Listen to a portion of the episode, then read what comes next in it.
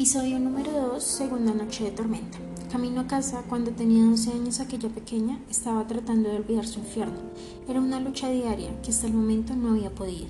Entre lágrimas me contaba que recordaba cada momento y que la mejor frase que describía lo que sentía era, las princesas sí tienen memoria. Recuerda que de nuevo iba camino al colegio. Entraba a las 6 de la mañana como de costumbre.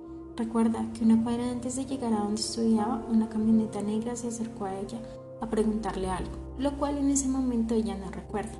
Al dar la atención de voltear, recuerda que fue golpeada por la cabeza. No recuerda mucho hasta que recobró el sentido.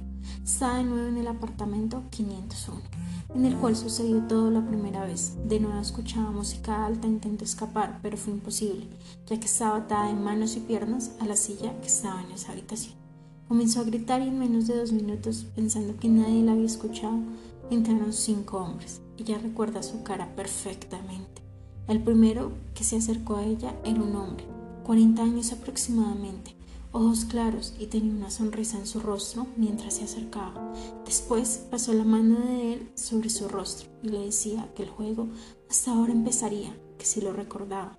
Ella sin, sin poder decir nada porque se encontraba en shock.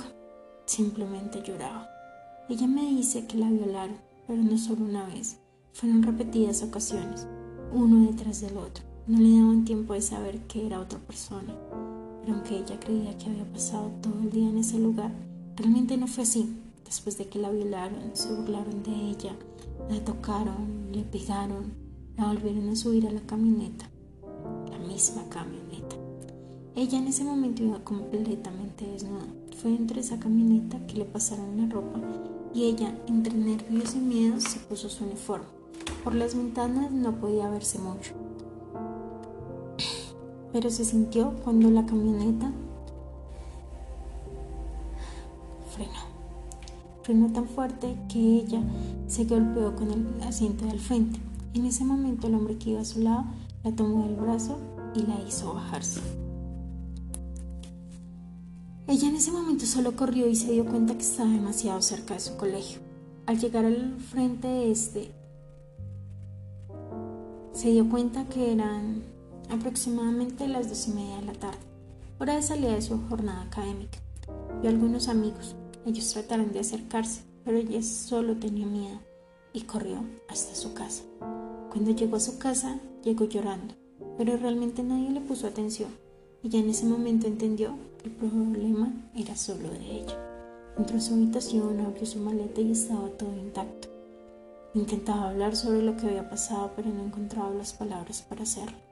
En ese momento se dio cuenta que su vida se derrumbaba y desde ese día los pensamientos suicidas comenzaron a aparecer en su cabeza, con apenas 12 años de edad. Muchos se preguntarán por qué llama este episodio Segunda Noche de Tormenta, y es tan simple que aunque todo ocurrió entre las 6 de la mañana y las 2 y media de la tarde, para ella, en la oscuridad de su pensamiento, todo fue una noche de tormenta.